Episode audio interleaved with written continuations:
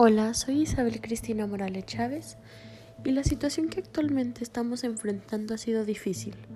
Por medios de comunicación externa como la televisión, nos hemos enterado de los primeros casos que hubo del COVID-19. Creíamos que sería un tipo de contagio mínimo, que no nos afectaría. Pasaron los días y se fue extendiendo. Los periódicos, las noticias, en televisión, de boca en boca hablando solamente del coronavirus.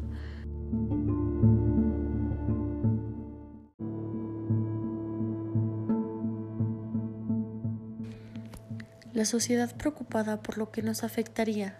Gobierno tomó medidas en el asunto y cerró escuelas.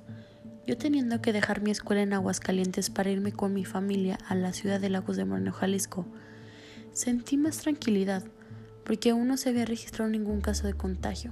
Mientras pasaba el tiempo, mantenía contacto con mis amigos de Aguascalientes.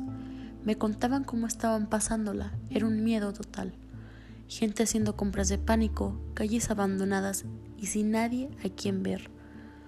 Mi familia tomó la decisión de encerrarnos totalmente, sin visitas y sin exponernos.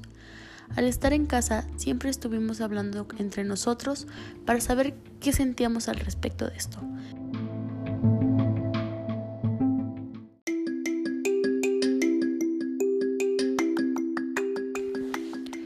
Mi padre Teniendo una empresa de alimentos, él tenía que seguir con sus labores.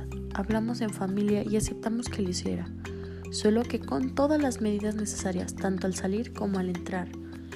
Ha sido una situación muy fuerte la que estamos viviendo en el país y en todo el mundo, pero sabemos que de esta vamos a salir. Nos va a afectar mucho tanto económicamente como socialmente, pero siempre hay una esperanza.